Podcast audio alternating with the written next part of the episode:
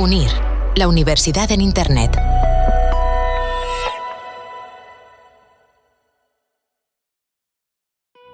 Hemos pasado de querer profesionales en el mundo de la comunicación que supiesen de periodismo, que supiesen en general de audiovisuales, a querer otros profesionales. ¿Qué significa abrazar la disrupción? En este episodio hablamos con Luisa García, socia de Llorente y Cuenca y CEO de las operaciones en España y Portugal. No sabemos qué viene antes, si esa apuesta por la diversidad es la que les permite ser más competitivas o las empresas más competitivas son las que a partir de esa posición hacen esa apuesta por la diversidad. Luisa García nos habla de cómo la situación actual ha puesto en el punto de mira aspectos tan importantes como la igualdad, la diversidad o el liderazgo femenino en la cultura de todo tipo de compañías.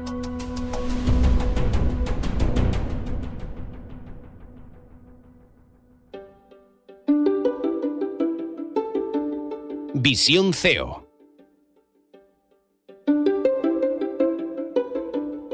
Un podcast de UNIR, la universidad en Internet.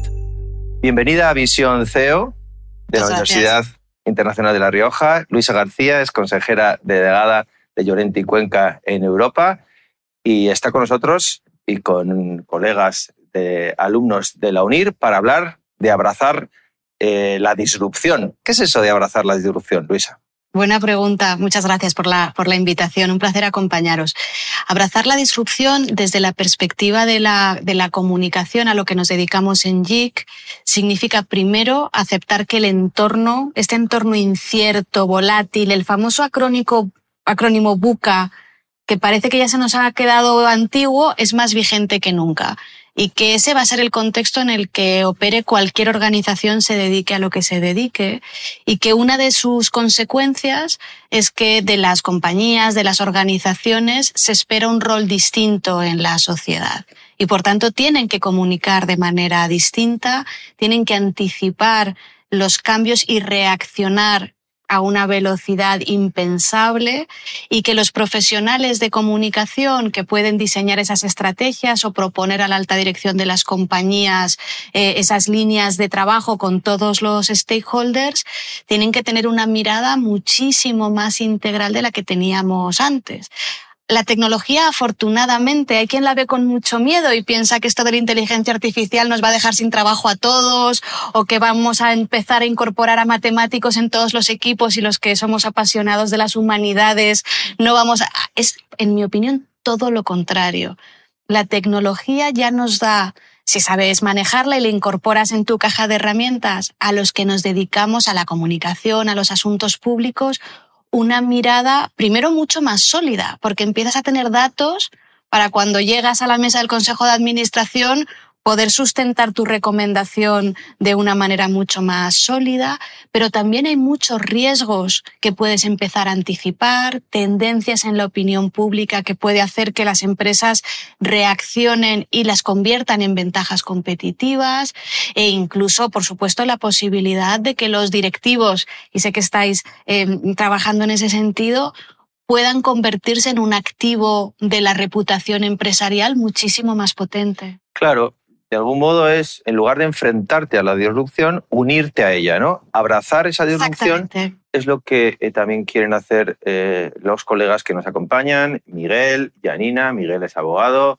Janina es economista y se ha especializado en fiscalidad. Los dos están cursando el eh, MBA de la UNIR y quieren, pues, efectivamente, abrazar esa disrupción para ser futuros directivos.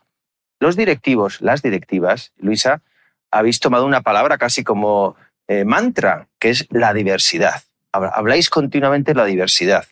Pero nos interesa en este foro saber si la diversidad, más allá de una palabra, también es una fuente de competitividad. Es una forma de ser más rentable, de que tus accionistas y tus clientes estén más contentos.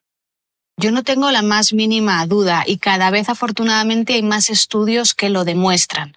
No os voy a aburrir con las cifras de qué porcentaje de las empresas con mejor desempeño en el Standard Poor's tienen paridad en sus consejos de administración, por ejemplo, más diversidad entre sus directivos, pero ya lo hay. Y, y es verdad que no sabemos qué viene antes, si esa apuesta por la diversidad es la que les permite ser más competitivas o las empresas más competitivas son las que a partir de esa posición hacen esa apuesta por la diversidad.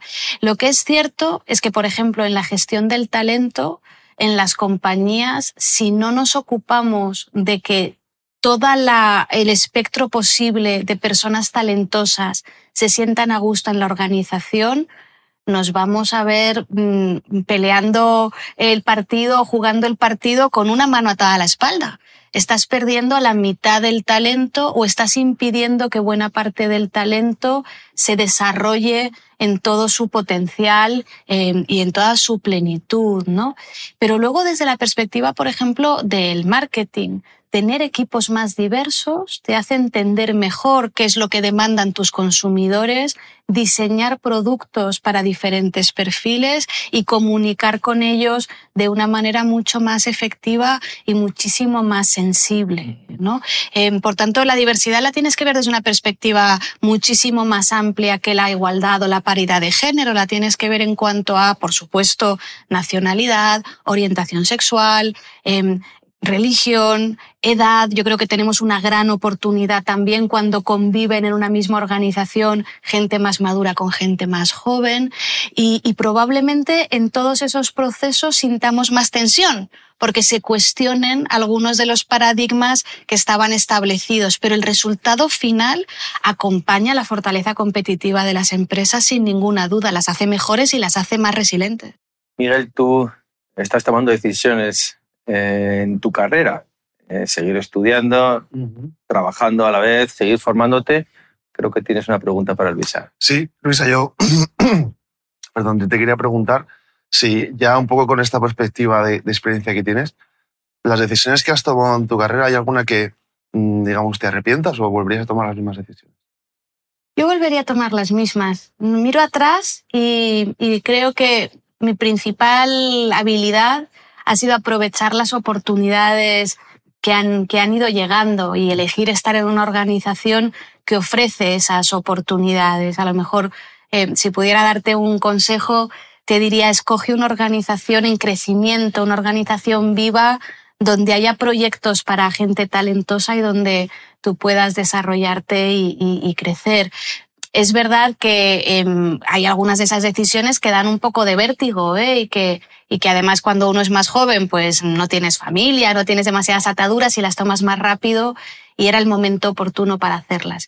Para mí la carrera internacional, a todo el mundo que tenga esa oportunidad en el camino, la recomendaría sin ninguna duda. Creo que es un espacio de crecimiento, de aprendizaje, de enriquecimiento personal aparte de la posibilidad de abrir una operación y de, dar a conocer la marca y la compañía en otros territorios, ¿no? Pero, pero creo que es tremendamente enriquecedor y que nos cuesta. Eh, además, en, las culturas eh, latinas tenemos mucho arraigo, apreciamos mucho la familia, etcétera, y entonces dar ese salto eh, cuesta y yo lo recomiendo sin ninguna duda. ¿Qué cambiaría de, mi carrera? Yo creo que a medida que maduras y a medida que creces, aprendes a trasladar incluso las decisiones difíciles con más cuidado. Em, y, sí que es verdad que hay decisiones puntuales que tomaría igual y que creo que fueron correctas, pero que ahora comunicaría mejor. Y creo que esas habilidades, cuando vosotros estáis haciendo un MBA, pero normalmente en las escuelas de negocios nos las enseñan poco.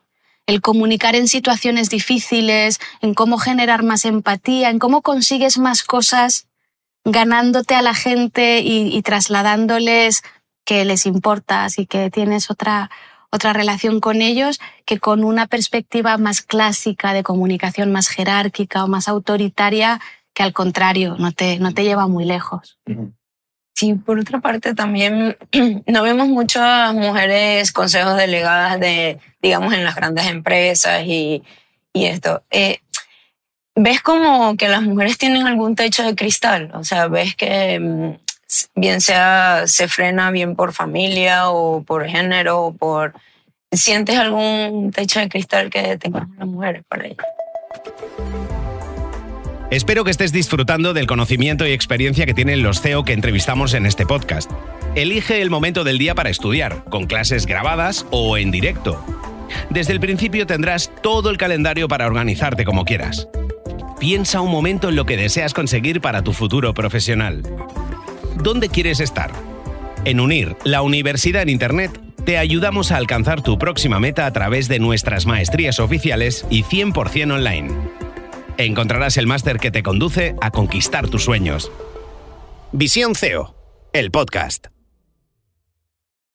Hay una em, teoría bonita que es que en lugar de existir un techo de cristal, lo que pasa es que la escalera tiene algunos peldaños rotos o que se van rompiendo a medida que, que la avanzas. Porque no creo que haya una resistencia única que tú vas mm, subiendo, subiendo, subiendo y de repente llegas a un sitio donde ya no puedes subir más por el famoso techo de cristal, pero sí que hay dificultades a lo largo del camino que son más eh, notables en o para las mujeres. Por ejemplo, eh, los años de la maternidad, a pesar de que en algunos países como España ya tenemos una normativa que ayuda en la corresponsabilidad y que ayuda sobre todo que en los procesos de selección, si yo os entrevisto a vosotros dos, no me planteé quién va a ser madre y por tanto va a tener que estar de baja unos meses, porque quien sea padre también lo va a estar. A mí me parece que eso por ejemplo, teníamos un sesgo clarísimo en las compañías, en los procesos de selección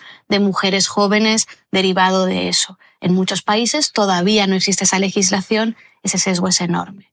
Em, existe, por ejemplo, la dificultad que tenemos, y en este caso es por las propias mujeres, tenemos más dificultad para negociar nuestras condiciones. Desde el principio, el gap salarial normalmente no se produce porque las compañías decidan pagar menos a las mujeres, no se produce por un acto de discriminación explícita. Se produce porque las mujeres somos menos demandantes a la hora de negociar los salarios en los momentos iniciales de nuestras carreras y ese diferencial hace que vayamos arrastrando una remuneración menor en las siguientes etapas de nuestra vida y también porque los años de maternidad si sigues activa profesionalmente, muchas veces tu carrera se ralentiza y por tanto tu remuneración o tu crecimiento salarial también. Y luego, para mí hay un tema que me apasiona y es la visibilidad del talento femenino. Durante los años más importantes para acceder a posiciones directivas, ya has pasado unos cuantos años en el entry level, ya tienes que empezar a pensar en si estoy en la compañía que me ofrece dar el siguiente paso, si no, dónde están otras oportunidades. Eh, las mujeres trabajamos mucho menos que los hombres, nuestra marca personal, hacemos mucho menos networking, somos mucho menos visibles. Y eso repercute negativamente en nuestras carreras. Mm, algo tan sencillo como que cuando se juntan tres headhunters a pensar en perfiles, no nos tienen tan presentes como tienen a candidatos varones. Y hay multitud de factores que inciden en eso. Desde JIC llevamos ya unos cuantos años intentando dar diferentes vías de, luz, ¿no? De qué pasa con la identidad digital, qué pasa con el espacio público, qué pasa con un montón de cosas.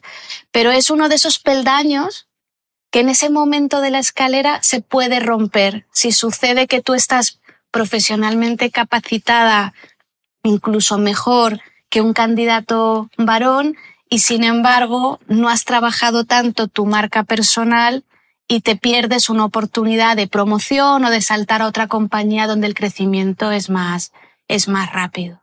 Eh, Miguel y Janina, dentro del MBA de la UNIR, pues han estudiado y están estudiando pues, algunos elementos eh, clave que les va a permitir pues, aspirar a ser directivos. Uno de ellos es la estrategia.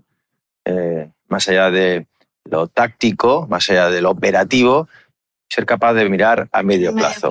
En ese medio plazo, en ese largo plazo de la estrategia, pues aparece la misión, la visión, aparecen los valores de las compañías, pero también aparece el propósito. Vamos a hablar unos minutos de esa visión, que es tan complicada, ¿no? Eh, de saber hacia dónde quieres dirigir tu compañía. Cuando eres consejero delegado, eh, se valora especialmente que tengas esa capacidad de adelantarte a los tiempos, esa eh, perspectiva.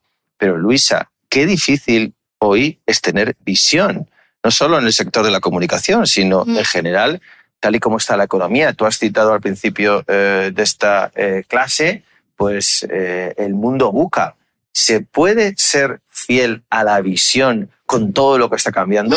¿Cada cuánto tienes que calibrar tu visión cuando eres consejero delegado? Fíjate que yo lo creo que es justo al revés. Si tienes un propósito claro, tienes la brújula para navegar ese entorno buca. Porque el propósito te guía con respecto a para qué estás en la sociedad. Y si lo has hecho bien, además, el propósito, hay un, hay un libro fantástico, no me acuerdo el nombre del autor, se llama The Hero Trap. El propósito cuando realmente sirve a las organizaciones es cuando no se concentra ni siquiera en qué hago yo, sino en qué quiero facilitar que hagan otros, cuál es mi rol para que sean otros los que logren sus objetivos, los que participen de una sociedad más justa, los que puedan vivir mejor. Es la compañía al servicio de. Si dibujas tu propósito y defines tu propósito desde esa perspectiva, mucho más conectada con la sociedad, con una mirada mucho más amplia, mucho más consciente de ese rol em, em, articulador mm, o movilizador de alguna manera, en los momentos más complicados, más inciertos, tendrás una guía para tomar decisiones. Eh, el otro día vi, me encantó la redefinición que ha hecho Pfizer, la farmacéutica, de su propósito, lo resume en un eslogan que es Science will win, la ciencia ganará. Es un statement muy potente, es un statement que determina cuando llega un momento como la pandemia, ¿qué hacemos? No, nosotros tenemos que hacer que la ciencia gane a esta pandemia. Y tenemos que hacer lo que haga falta para desarrollar una vacuna y unos tratamientos que permitan a nuestra sociedad vencer a este bicho. A partir de ahí vendrán los análisis de cuánto podemos invertir o de dónde hay que buscar el dinero para poder hacerlo. O vendrá el análisis de qué proyectos tenemos que cancelar para que nuestra gente se dedique full a este, a este tema pero tienes el faro que te ilumina de alguna manera, que no quiere decir que no haya decisiones difíciles que tomar, pero es como los grandes principios filosóficos, los dogmas de fe, son aquellos que te ayudan a estructurar la cabeza para tomar esas decisiones sobre una base con la que la organización ya está comprometida. Lo que no puedes hacer es improvisar el propósito en el momento en el que tienes que tomar la decisión, porque es, realmente son discusiones profundas y decisiones em, difíciles. El propósito a la hora de definirlo en la organización, si no genera un poco de ruido, probablemente no es suficientemente movilizador. Esos propósitos que además cuando los escribes dices, podría cambiar la marca y podría ser, podría aquí donde pone compañía Pepe, podría poner compañía Juan y sería igualmente válido, Mm, no te van a ayudar, no te van a, servir.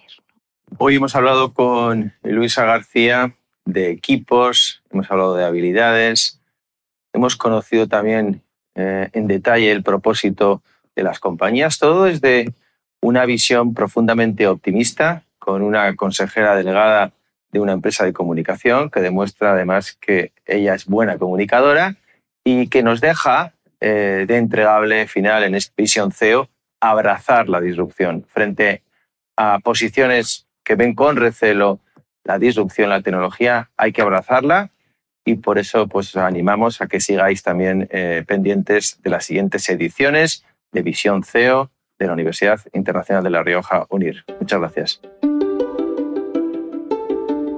Visión CEO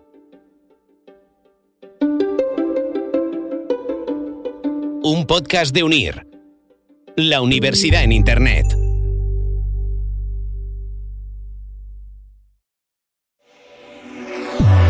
UNIR, la universidad en Internet.